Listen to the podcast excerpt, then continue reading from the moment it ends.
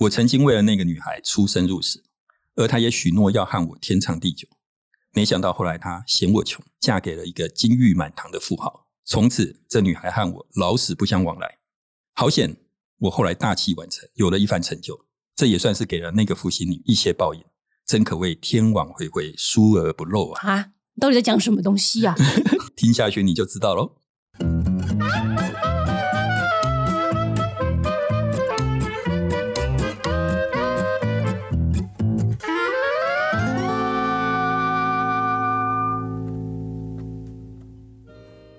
欢迎收听《超直白心理学》，我是小白。我是燕之龙，哎，老师，你刚才开场念的那一段故事，是你本人的真实经验吗？呃，不是，一般女孩子爱上我是不会移情别恋的。 不过，它是一段跟《道德经》有密切关系的故事，啊，很难想象吧？非常猜不透吧？猜不透。那我们这边先卖个关子，好，请大家往下听就会知道这段故事跟《道德经》之间的关系了。因为《道德经》三个部分嘛，那我们上次讲的其中一个部分宇宙论， 嗯，对吧？那对接下来我们先请小白简述一下上次的内容。好，也请大家先把上一集听完，才可以听这一集哦，嗯 对威胁大家。好，我们上次其实有提到呢，《道德经》主要是讲三件事：宇宙论，这世界是怎样构成的；人生论，人要怎样才能活得快乐。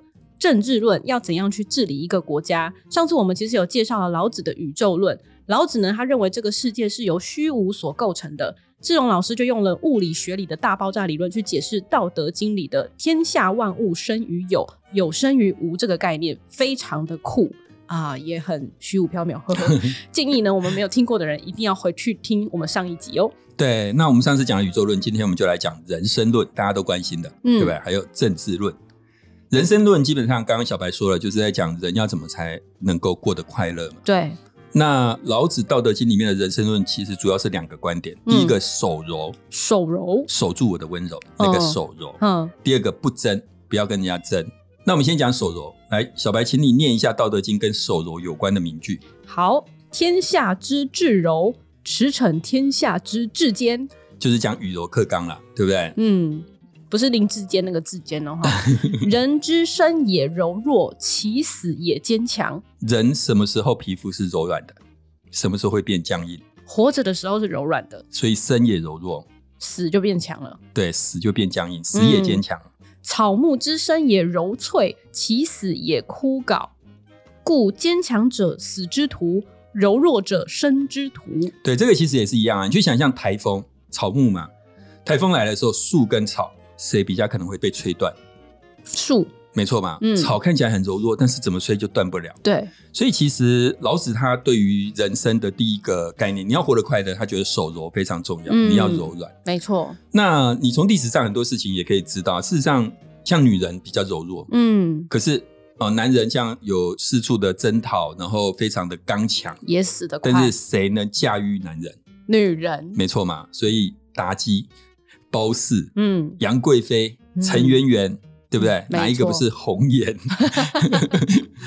对，所以我们很多时候可以看出来，我们觉得女人柔弱，其实女人是比较坚强的。嗯，那你从平均寿命就可以看出来，譬如哦说现在的平均寿命，小白对，二零二二年内政部就公布，国人的平均寿命是八十点八六岁，比其实想还象不中错哎、还对哦活得还蛮久的诶。对那其中呢，男性是七十七点六七岁，女生呢是八十四点二五岁，多了。七年。对啊，所以你觉得女生多活七年是女生快乐还是男生快乐？我觉得这个很难讲，但是总之女生看的东西可能比较 多啦，因为能活得比较久啊没。有，我们男生看了很多东西，你们都不知道哦。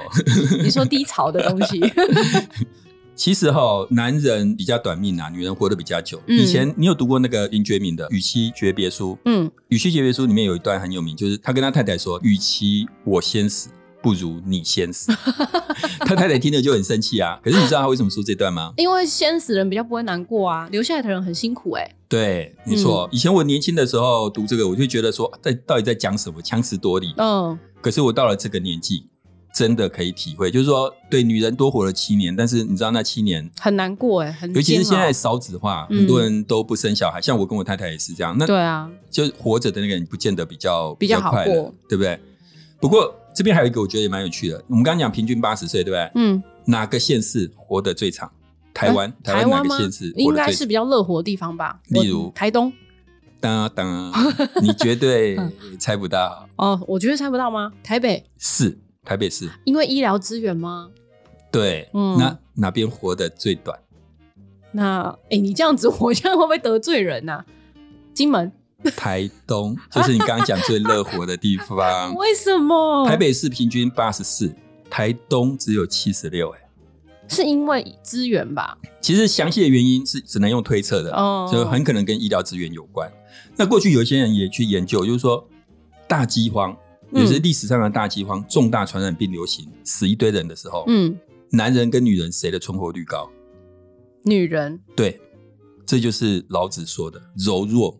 你不要好像看刚强很厉害，其实柔弱才是最能够适应环境。可也因为以前就是女生就是被保护的那一群人啊，不能叫老弱妇孺，先保护好，因为他们可以传宗接就代嘛。屠城进去的时候，对啊男人全部都杀光光，对不对，啊，嗯，也是啦哈。嗯不过基本上老子就是认为人要守柔，嗯就是柔弱才是更刚强。要所以像水一样。嗯，对，不要破梗哦，？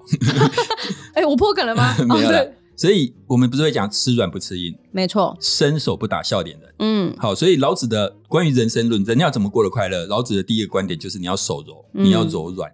第二个不争嘛。那什么叫不争呢？譬如说，我们现在做 podcast 的，对不对？嗯，某种程度，我们也是算在跟别人竞争嘛。对，那我觉得我们节目做的很认真，不过我们成绩可能目前还是输给一些人。是请问小白，我们要怎么做才能够赢人家？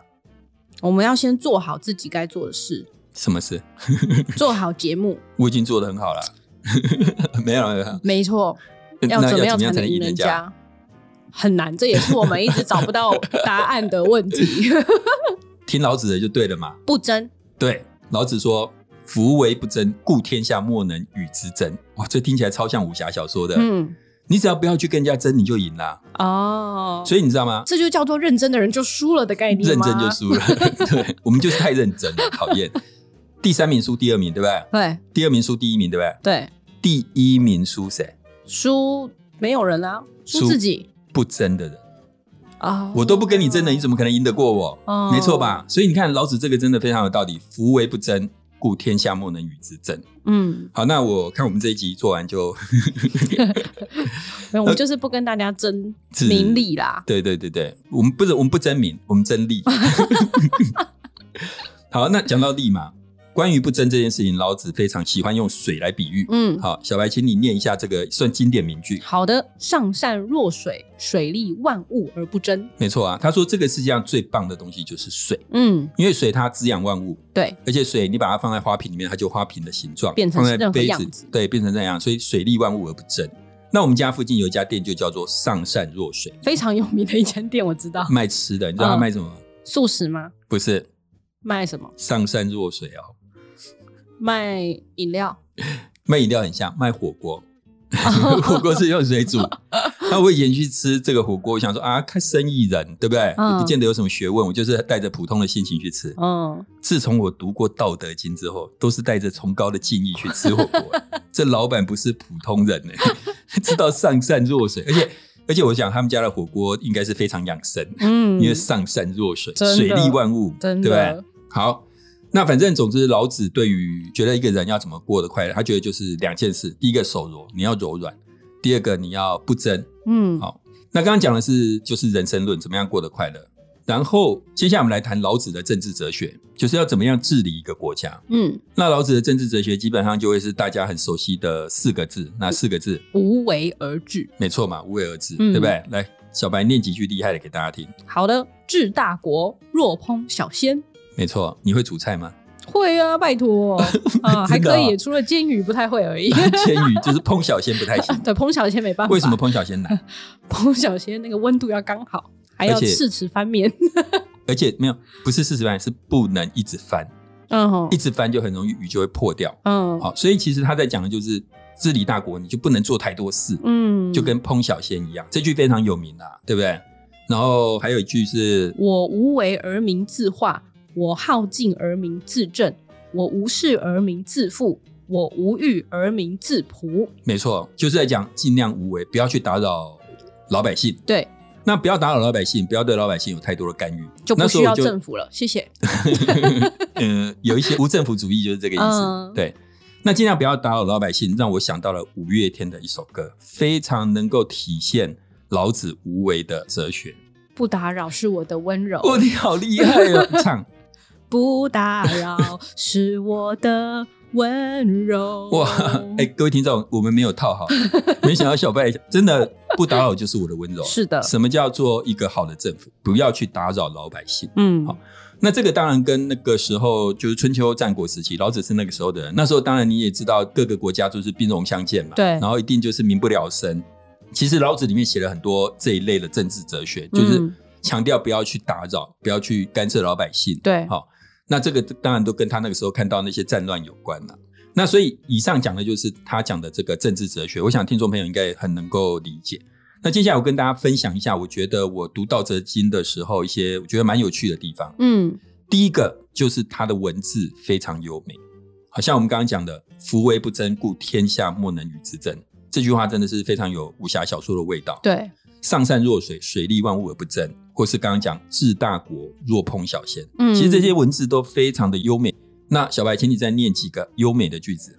合抱之木，生于毫末；九层之台，起于垒土；千里之行，始于足下。渊兮似万物之宗，错其锐，解其分，和其光，同其尘。对，这个其实大家听不懂没有关系，但是我相信你们刚刚在听的时候会觉得，哎，听起来很对称，嗯，很有美感。我上次跟大家讲过，说我读《道德经》至少读五遍，像我今、嗯为了准备这一集，我又再读一遍。每一其次实嗯都不一样的感受吗？对，然后你会觉得那个句子非常的优美。嗯，大家都知道，跟老子的思想接近的人，还有一个人是谁？谁？孔子老哦，庄，哦，庄子哦，庄子嘛，哦是不是老庄老庄嘛？老哦对庄思想，对他不们两个对？整天都在那个梦里， 那个是什么梦蝴蝶， 对众生小梦迷蝴蝶，就对就不不对？知道他们在干嘛的那种。所以庄子的思想跟老子有一部分是像的，对，所以我也有试着要读庄子，结果呢？真的不行。读不懂还是不是，就是因为它的文字很像我们以前小时候读的国文课本的文言文，哦，非常的拗口，然后感读起受来就很不辛苦太一，样完全不一样。所以读老子第一个我觉得很棒的地方是说，他的文字很优美。我读的经典不多，但是我觉得应该很少有古代的经典的文字写的这么优美。可是会不会就很多人就说啊，都是中文啊，合在一起我都看不懂？ 应该有很多听众会这样吧。我们的听众怎么可能是这 样？我们听众水准很高、好不好？好，然后读《道德经》，我觉得还有一件事情，就是说很容易有惊喜。嗯，什么惊喜呢？就是你会发现，以前我们日常生活中常常用的一些词，原来出自于《道德经》嗯，我刚一开始念的那段话就藏了这个玄机。哪一段呢？我曾经为了那个女孩出生入死，嗯而她也许诺要和我天长地久。啊没，想到后来她嫌我穷，嫁给了一个金玉满堂的富豪。从此这女孩和我老死不相往来。嗯，好险我后来大器晚成，有了一番成就，这也算是给了那负心女一些报应，真可谓天网恢恢，疏而不漏。我这小说写的怎么样？很不错哎，你就是把那个《道德经》里面的成语串起来 了。我以为你要骂我的小说，没想到今天觉得很不错，我有点不知所措， 我乱写。对，但是我就是串起来。各位听众，你刚刚听到的，我们很熟悉的一些成语：出生入死、天长地久、金玉满堂、嗯大器晚成、老死不相往来、天网恢恢、疏而不漏，全部都是出自于《道德经》嗯，所以你读的时候，你会很惊喜。其实还有一个，里面还有像写“祸莫大于不知足”，嗯连五月天的知足 都是真的里面出来的。那刚刚讲那个天长地久，他就写的很棒。他说：“天长地久，天地所以能长且久，以其不自生，故能长生。天地为什么能够长久存在？是因为它不自生，它的运作不是为了自己，嗯所以它才能够长久存在。哦，这对本节目有相当大的启示。真的，因为我们也是这样子在做的，对，为了听众朋友。对，我们就是以其不自生，故能长生嘛。对看不来对？我们还做的不够多，不然我们怎么不能自身？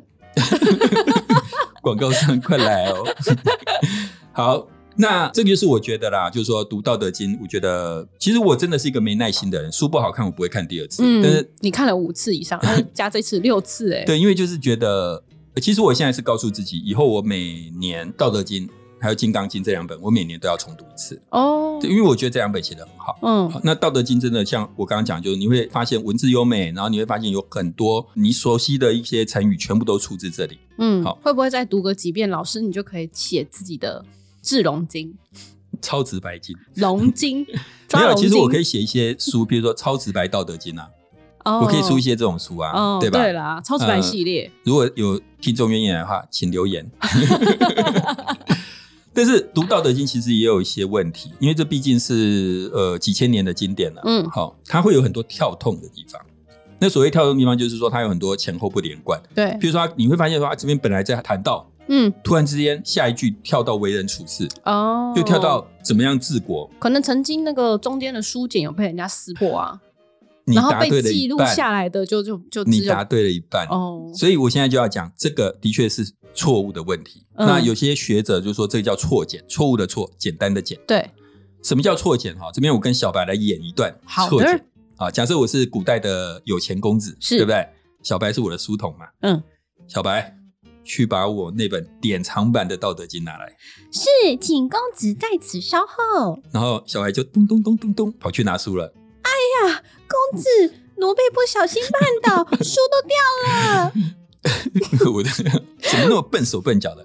快把书捡起来！是，停，这边就出事 了。对，你东知道西出就了什么事？因为就乱掉啦。为什么会乱掉？因为他那个以前的书不是像我们现在的书，以前是用竹子写的，没错，简就是这个意思嘛。对书简，哇，小白真的是有学问呢、 所以他那个竹子那你就是怎么被卖到我们家当奴婢的呢？ 真的有学 问。对哦，我就是来你家做竹筒饭的 啊。其实小白刚刚说的没错，就是因为以前的书不是用纸吧，嗯然后它是用那个竹子，所以有时候拿来拿去掉到地上再捡回来的时候，顺序就乱掉。嗯，所以就会导致我们后来看到很多出土的《道德经》，它就会有一些前后不连贯，嗯这边讲一讲。那当然还有一些可能是后人乱加进去的啦，也有可能这也有可能。嗯好，，所以读《道德经》其实就会有一点这种错简的问题。嗯那这边其实我就可以顺便跟大家讲一下，以前我们都说中国的三大发明嘛，指南针、火药、印刷术。对，那时候我觉得我自己在读历史，我不能明白为什么这叫三大发明，它是厉害在哪里。后来读这个《道德经》，想到书简的问题，我就对知道印刷术很 厉害。嗯，哎，没有印刷术之前，书是怎么做出来的？就是刚刚讲的那个啊，不是，不只是那样，每一本书都是用人去抄的，嗯，没错吧？，对，每一本书都是用人去抄的时候，可能好会抄错，譬如说你是民传大学老师，嗯你现在需要查资料，你要怎么办？去找大家各个写的资料，太全台湾难了某一本书，譬如说《道德经》，可能只有十本，嗯全台湾只有十本，嗯，。你要到很远的地方才有办法拿到这本书 发现十本都还抄的不一样，对，就是这样。所以印刷术真的很厉害。，对，好，那书简其实就是这样的一个问题啦。好呃，所以好我们要知道说，我们现在能够看到这样的《道德经》。真真的的是不容易真的很幸福啊，非对啊常不容易啊，所以大家要多读书哦，好不好？ 好的，那我们听完了这期节目，赶快来进入今天小白的 summary 时间。我们这两集讲的是一个正古历经的经典《道德经》。《道德经》主要是讲三件事：宇宙论、人生论和政治论。宇宙论就是在谈这世界是怎么构成的。老子认为这个世界是由虚无所构成的，天下万物生于有，有生于无。而人生论呢，是在谈人要怎样才能活得快乐。老子认为人要过得幸福，有两个重要的人生准则：第一是守柔，柔弱比刚强更重要；第二是不争，夫为不争，故天下莫能与之争。只要不和别人争，你就永远不会输。而政治论则是在谈如何治理一个国家。老子的看法是无为而治，尽量不要去打扰老百姓。就像五月天唱的“不打扰是我的温柔”。最后，志龙老师也说了，《道德经》因为年代久远，所以有一些顺序乱掉、内容跳跃的问题。不过呢，因为它文字优美，而且道理深奥，所以仍然是一个非常值得读的书哦。老师，那我们这次讲完《道德经》了。上次听众也说要听《金刚经》，哎， 你说怎么办呢？我我绝对不会讲， 因为这种东西啊，各位听众，宗教的东西，讲真的，有时候人遇到宗教就会很执着，嗯，然后会不容易接受一些不同的观我们点。就会有负面新闻啊，到时候就被炒起来 了，然后就会变红了。福为不争， 水利水啊。那那你知道那个梁启超？够大咖了吧？对，梁启超他其实也评论过一些佛经，他甚至说嗯某些佛经是伪经，是假的。哦，结果我去查，网络上就有人说他会下地狱，入拔舌地狱什么之类的。你说我要讲《金刚经》吗？ 好对不对？吧，不然这样，如果订阅破十万， 又来 又来，我就我不入地狱，谁入地狱？那我觉得还是破百万好了。